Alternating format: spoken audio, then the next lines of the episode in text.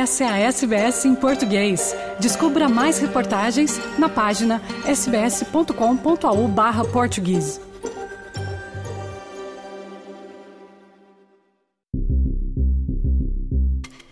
Se a experiência de imigrar impõe duros desafios à maioria das pessoas, ser mãe no novo país leva a experiência a um novo patamar. Primeiro, aquela rede de apoio habitual da família e dos amigos da vida toda costuma ser reduzida a nada ou quase nada, pelo menos no dia a dia. A gravidez, o parto, o puerpério. A criança nasce e cresce e os parentes que no país de origem o rodeariam podem ser apenas imagens de uma tela de telefone celular. Segundo, ter um filho no exterior, em uma cultura diferente, muitas vezes que mal conhecemos, traz dilemas práticos e existenciais. Que língua a criança vai falar? Como equilibrar os laços culturais dos pais e o do novo país?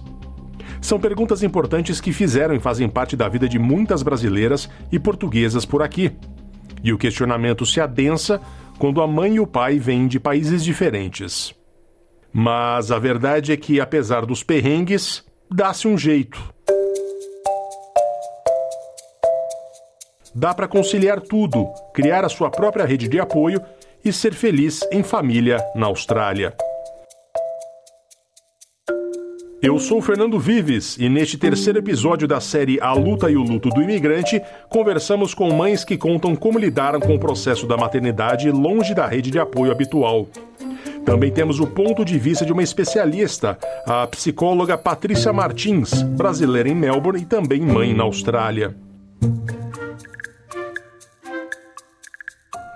Se é preciso uma vila inteira para criar uma criança, as mulheres que vamos ouvir criaram e ainda criam suas próprias vilas do outro lado do mundo.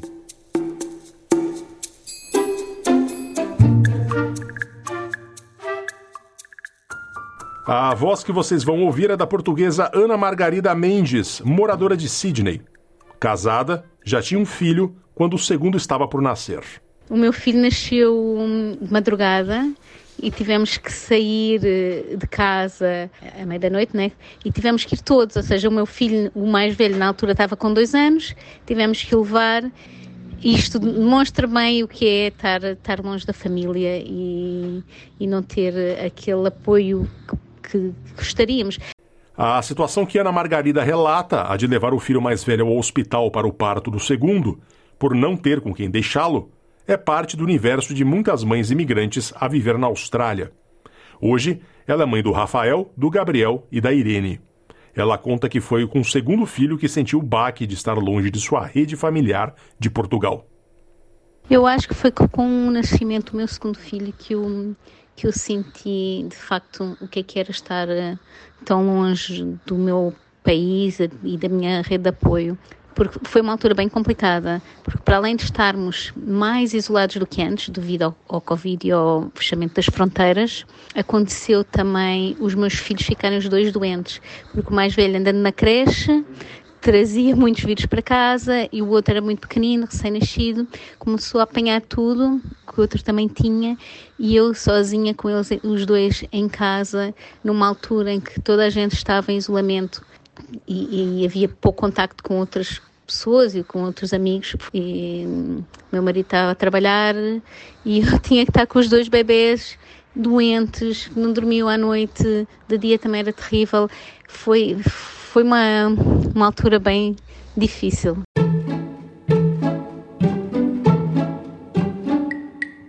Ter filho no novo país muitas vezes é uma decisão que se impõe pela natureza dos fatos. Muita gente chega à Austrália como estudante por volta dos 30 anos. Os que ficam em definitivo levam algum tempo para estabilizar. Alguns anos como estudante ou visto patrocinado, outros como residente permanente, tudo permeado com a luta diária para alcançar metas profissionais. Há uma certa idade em que as mulheres com o objetivo de ter filhos biológicos precisam fazer escolhas. Foi o caso da brasileira de Minas Gerais, Mariana Baldino, que vive em Canberra. Partir do momento em que eu consegui um trabalho em tempo integral na área e meu marido conseguiu um trabalho também na área dele e que as coisas começaram a se estabilizar, dada a minha idade, e a gente sabia que a gente gostaria de ter mais de um filho, a gente começou a programar para ter. Então a gente se planejou para ter o Davi. Na verdade, foi uma questão de não, não de me sentir preparada, mas de saber que eu já estava já próxima dos 35 anos e que se eu quisesse ter, ter filho, eu não podia esperar muito. Como Ana Margarida, Mariana e seu filho Marcos tinham um segundo fator a enfrentar: o Covid-19. O filho Davi nasceu em meio a um confinamento durante a pandemia e, logo ao nascer, precisou ficar sob cuidados intensivos no hospital, onde dias antes houvera um surto de coronavírus. Foi uma montanha bem alta que esta mãe de primeira viagem teve que escalar. Quando Davi nasceu, ele aspirou fluido durante o parto e ele precisou de ir para o intensive care. Poucas semanas antes, eles tinham tido um outbreak de Covid exatamente na aula infantil.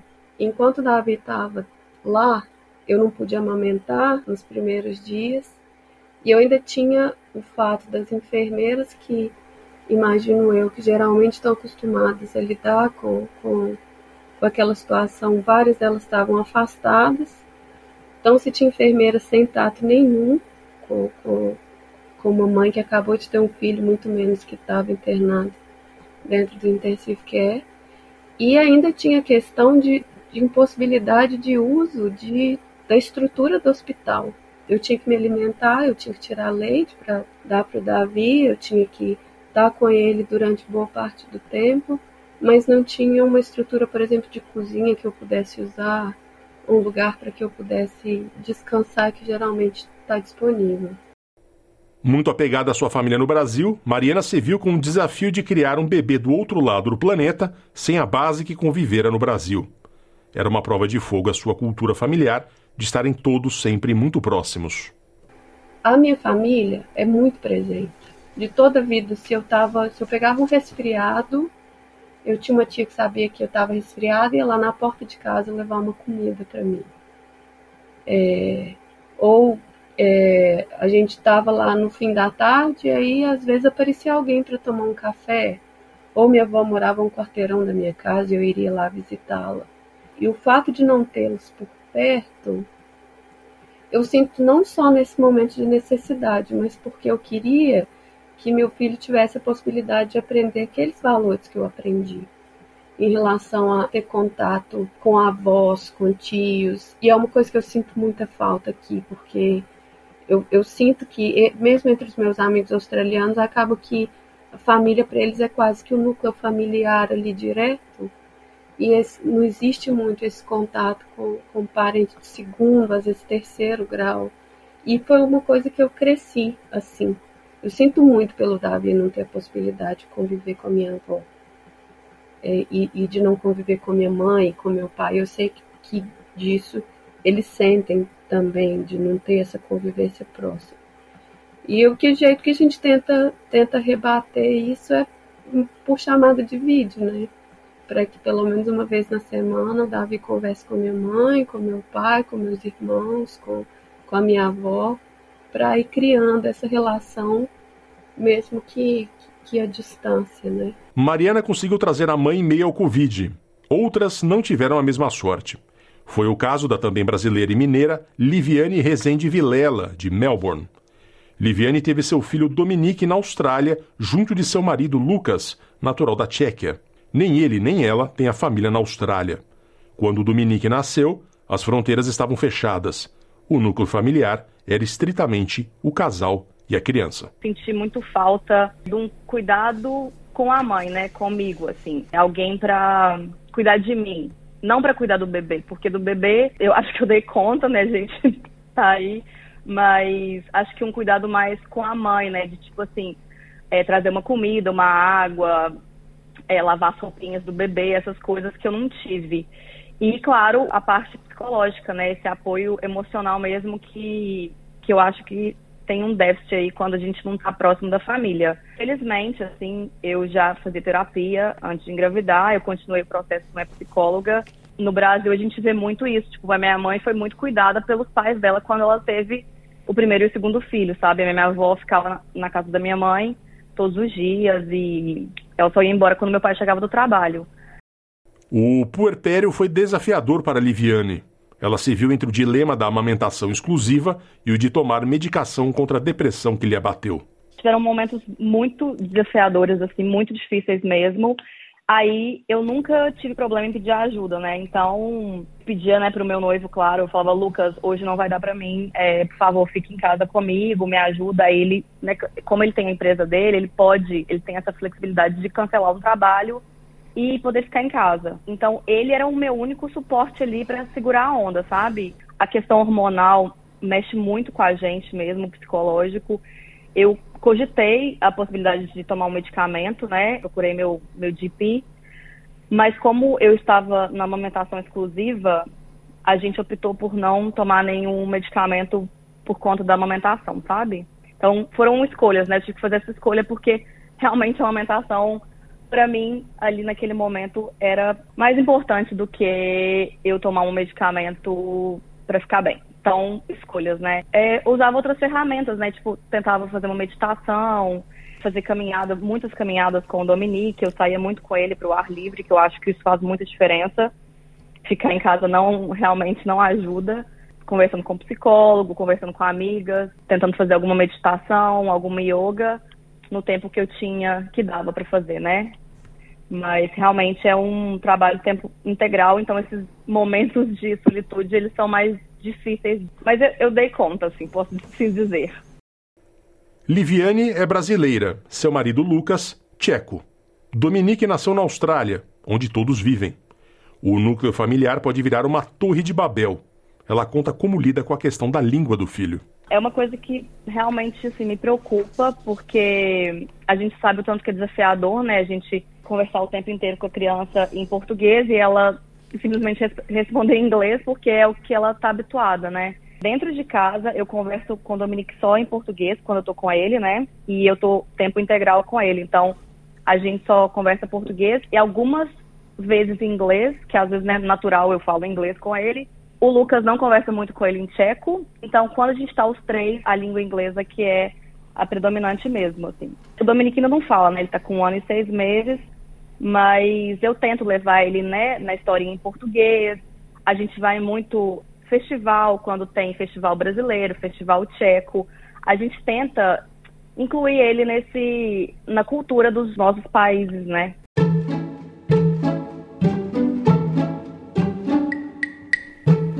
Quando a família não está por perto, o jeito é construir a sua rede de apoio através dos amigos e dos chamados grupos de mães. Foi o que Ana Margarida, Mariana e Liviane fizeram. Liviane contou com uma pequena ajuda dos amigos que fez em sua luta na Austrália, mesmo com cada um fazendo o próprio corre. Uma amiga que não tem bebê, ela veio aqui em casa duas vezes fazer uma faxina para ajudar. Outra, outra amiga trouxe várias marmitas pra gente congelar, pra gente almoçar, jantar e tal. Outra amiga também mandou comida pra gente. E então as pessoas tentavam ajudar da forma que dava, mas realmente está todo mundo, né, vivendo a vida, então não dá para ninguém parar para te ajudar. Assim.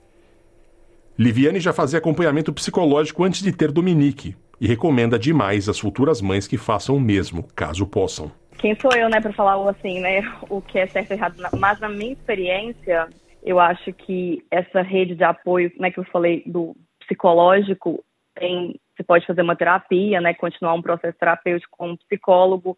Eu ainda faço terapia específica para mães na Austrália, que existe um grupo que faz de psicólogos que eles são específicos para a mãe. Isso me ajuda demais.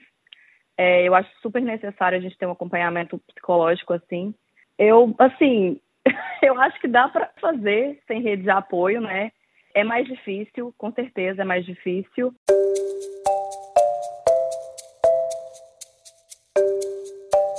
Bom, se as mães recomendam acompanhamento psicológico durante a gravidez longe da rede de apoio, o jeito é ouvir uma psicóloga que entende do assunto.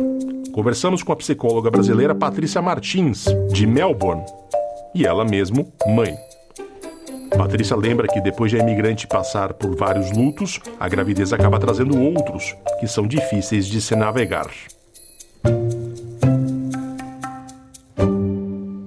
Processo de se tornar mãe e de parentalidade em um país diferente para imigrantes ele acaba sendo ainda mais difícil do que o processo de parentalidade quando a gente está falando do nosso país de origem. né? Isso porque quando a gente mudou de país, a gente já passou por diversos tipos de lutos, né? Que a gente precisa enfrentar para se ajustar à condição nova do país que a gente está. Então, por exemplo, a gente passou pelo luto de identidade, de não saber mais quem se é, a gente passou pelo luto profissional, de não saber mais qual a profissão que se tem, a gente passou pelo luto familiar, por não saber mais uh, ter a nossa família por perto. E quando a gente chega na parentalidade, né, no maternar num país diferente, é, a gente tem que passar por novos lutos, o que pode ser ah, muito pesado para uma pessoa passar sozinha, né? Quando a gente está falando sobre o se tornar mãe num país diferente, a gente está falando, por exemplo, do, do luto do corpo, né? Porque o corpo pós-gravidez vai ser um corpo bem diferente do corpo pré-gravidez. A gente está falando da mudança de estilo de vida, porque antes o casal tinha uma dinâmica de funcionar, funcionamento, né? E vai ter outra dinâmica com a presença do bebê, o que pode ser muito mais difícil quando a gente está falando num contexto que a gente não tem familiar por perto, né? E que qualquer coisa que precise ser feita, ou vai precisar contratar uma pessoa externa, por exemplo, uma, uma nene, né, uma babá, ou vai precisar de um amigo que, que confie para deixar aquela criança. Então acaba se perdendo muito nessa questão da dinâmica do casal. Mas uma coisa que é bastante interessante também e que é um, um luto bastante uh, frequente que eu vejo, né, é o luto de identidade com relação à mãe. Porque quando a, a pessoa vem para o país diferente, ela ela tá construindo esse papel de mãe com o referencial que ela tem na cabeça dela, né? Aqueles referenciais que ela que ela angariou durante a vida. Não é uma coisa que ela tá experienciando. Embora talvez fale com a mãe por telefone, talvez a mãe venha para cá por um curto período de tempo, é diferente. E essa construção desse, dessa mãe tem uma idealização muito grande, né? Porque durante os nove meses de gravidez, a gestante ela tá pensando em tudo que ela vai fazer com a criança, tudo que vai ser diferente, tudo que vai ser maravilhoso naquela gestação e tudo que vai ser maravilhoso na vida daquela criança. Só que quando a criança nasce, a realidade é muito diferente, a realidade ela é muito mais difícil. E por essa realidade ser tão difícil, a gestante passa por um, por um baque muito grande e passa por aquele luto da idealização dela e ela tem que enfrentar a realidade.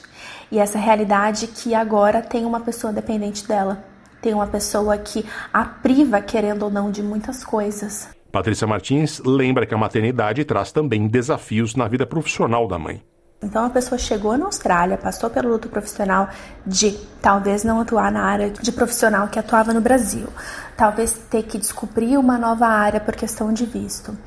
E a pessoa passa por esse luto novamente porque como pode ser que ela seja a principal cuidadora da criança e o custo de mandar a criança para o child care pode ser muito alto, algumas mães têm que ficar em casa, né, cuidando do filho, e isso causa uma ruptura muito grande, mais uma vez na personalidade dessa pessoa, né, porque mais uma vez ela está perdendo aquele referencial que ela construiu. Agora falamos de luto, mas é importante dizer que as pessoas atravessam todos esses processos e são felizes na Austrália. Há maneiras de se amenizar todos estes problemas. Então, quando a gente se torna mãe aqui na Austrália, é muito comum que o governo ele ache perto da onde você vive uma maternal child health nurse que vai ajudar no processo de desenvolvimento da criança, né? Então ela vai visitar a criança em casa e vai visitar a criança Uh, você vai levar a criança e geralmente o que acontece existem grupos de mães nesses centros que são facilitados por essas enfermeiras, né? E isso é muito importante porque esses grupos de mães são pessoas que tiveram geralmente os filhos na mesma época, né? Então os filhos têm quase sempre a mesma idade cronológica e de desenvolvimento, e por causa disso, elas são uma rede de apoio muito grande né? Então, uma coisa que eu falo com frequência para as pessoas é para uh, as mães, né? Para realmente irem nesses grupos, atenderem nesses grupos, se permitirem expressarem as coisas que estão sentindo, os desafios que estão passando. Por quê? Porque também é muito comum, né, a mãe para querer passar a dor sozinha. A mãe querer aparentar ser forte, aparentar que não, tá lidando com tudo muito bem, quando na realidade não. Então é importante que a mãe permita mostrar que não tá tudo bem. E esses ambientes são muito adequados para isso. Outra coisa também muito importante que eu dou com dicas é procure mães da mesma nacionalidade, procure mães brasileiras, procure mães portuguesas. Existem diversos grupos no Facebook que promovem catch-ups, que promovem, que promovem encontros, e isso também é muito importante, porque não é porque a nossa família não está aqui que a gente precisa se isolar, contar com outras mães, contar com outras pessoas que estão passando pelos mesmos desafios e até mesmo com amigos que não são pais, né? Porque querendo ou não, se a gente envolve essas pessoas que são de nossa confiança, essas pessoas que têm o nosso afeto, acaba fazendo essa jornada, essa jornada da parentalidade mais fácil. Ana Margarida confirma o que diz Patrícia Martins. Os grupos de mães tiveram grande importância em sua primeira gravidez tive a possibilidade de, de ter o apoio de um grupo de mães um, ehm, que é organizado pelo, pelo sistema aqui australiano, em que juntam mães das, da mesma zona, uh, da mesma localidade, uh, que tiveram filhos mais ou menos na mesma altura. E, e, promove encontros e de modo a facilitar amizades entre mães.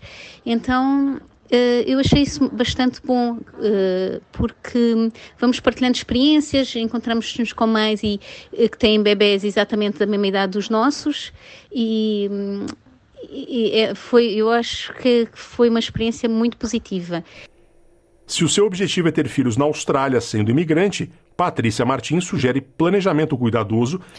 Quando a gente fala da parentalidade em outro país, a gente geralmente, né, espera que esteja falando de três momentos aí, né? O momento de preparação, que é antes mesmo da gestação, o momento gestacional e o momento da parentalidade, né, quando a criança chegou. E por que, que é importante pensar sempre nesses três estágios? Porque a gente precisa, querendo ou não, se programar três vezes mais, cinco vezes mais do que um local quando a gente está falando em ter um filho em outro país, né? A gente está falando de ter um filho sozinho em outro local, sem rede de apoio, então a gente tem que pensar muito bem. Quando eu falo de preparação, eu estou falando sobre ter certeza que vai ter condição financeira de tirar um tempo do trabalho, de ficar um pouco de tempo uh, exercendo ali o maternar, né, com aquela criança. Se o parceiro, a parceira vai ter condições de manter a casa durante aquele momento. Se não, montar alguma reserva financeira para que não haja muito estresse, para que não haja muito, uh, muitos conflitos, né? Uh, durante o puerpério, né? Porque a gente quer que o momento do puerpério seja um momento de conexão entre a família e o bebê, né? Entre as crianças e o bebê. Uh, por isso que é importante ter certeza que estresse financeiro vai sair da frente. Por último, Patrícia Martins lembra que a mãe reservar momentos para si é bom para todas as partes envolvidas e a preservação da própria identidade. É fundamental a divisão de tarefas com o marido e também prestar atenção a eventuais sinais de depressão pós-parto. Muitas mulheres podem perder a identidade, né, por causa dessa dedicação uh, excessiva aos filhos, porque quando a gente está falando de parentalidade em um país diferente, a mulher acaba sendo a principal cuidadora e sem rede de apoio, e às vezes não conseguindo uh, afford a child care, ela acaba esquecendo de si, por cuidar tanto do filho, né? Então é muito importante que a mãe olhe para si, tome conta de si. Uh, existem coisas que podem ser feitas com a criança pela mãe, né? Então, por exemplo, existem algumas academias que existem horários que tem um, um child care alocado, uma pessoa responsável para olhar o bebê enquanto a mãe faz o workout dela ou até mesmo existem academias pequenas que permitem que as crianças fiquem perto da mãe enquanto as mães estão fazendo o treinamento dela. E também dividir o cuidado com o pai, né? Uh, determinar alguns horários para que a mãe fique consigo, para que ela consiga fazer alguma coisa por si, fora de casa ou dentro de casa, mas que seja um momento só dela com ela mesma e que o pai tome conta do filho durante esse esse momento, né? Porque uma coisa que eu vejo muito frequente na clínica também é, por exemplo, o pai trabalha fora de casa, e quando ele chega à noite, ele quer descansar porque acha que trabalhou fora de casa, então ele já preencheu a responsabilidade dele, né?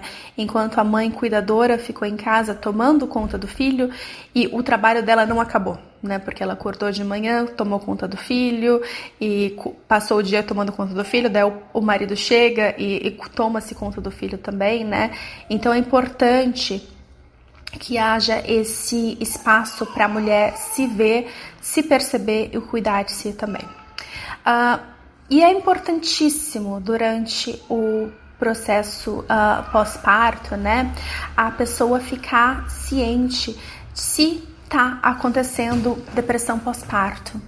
Então, se a mãe está tendo uma dificuldade em desenvolver um afeto por filho, uh, tá ressentindo muito a criança que nasceu, se a mãe tá com uma dificuldade bastante grande de uh, cuidar do filho, né? Esteja atento a esses detalhes e procure ajuda profissional uh, de um GP e de um psicólogo durante esses momentos. E o processo terapêutico ele também é essencial, né? Durante uh, o período pós-parto para que a mulher se redescubra, saiba quem ela é, saiba quem ela essa nova pessoa que ela está performando aí, né? Existem redes de apoio uh, públicas para mulheres que são mães, então nos hospitais existem grupos terapêuticos para mulheres e existem também instituições que provêm apoio para as mulheres durante o período gestacional e depois também do parto, né? Um muito famoso que eu refiro bastante pessoas é o PANDA. PANDA é a sigla para Perinatal Anxiety and Depression Australia. O suporte é 24 horas e pode ser acessado no website panda.org.au ou no helpline 1300 726 306.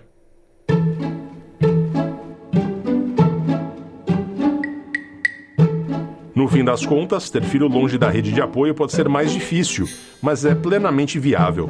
Vamos encerrar essa reportagem com Mariano Baldino a lembrar que a chegada do Davi na vida dela fez todo o caminho valer a pena. Se a pessoa gostaria de ter filho e gostaria de eu acho que a gente nunca vai se sentir 100% preparada. E se essa é a, é a vontade do coração, eu diria que sacode a poeira e, vai, e faz a, a vontade que as coisas vão se ajeitando, vão se adaptando ao longo do caminho. O caminho é difícil, mas a maternidade traz algo que, que é difícil explicar por palavras. Acho que antes de me tornar mãe, muita gente falava assim, ah, um amor inexplicável, um amor que só cresce.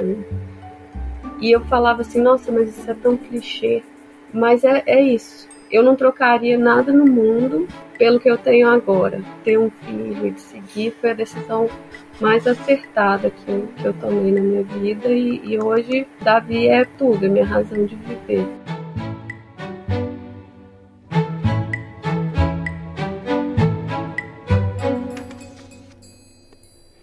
Esta reportagem é a terceira da série de podcasts da SBS Português sobre os lutos do imigrante, produzida e apresentada por Fernando Vives, com apoio editorial de Luciana Fraguas e Caroline Gates, e apoio técnico de Joel Supple.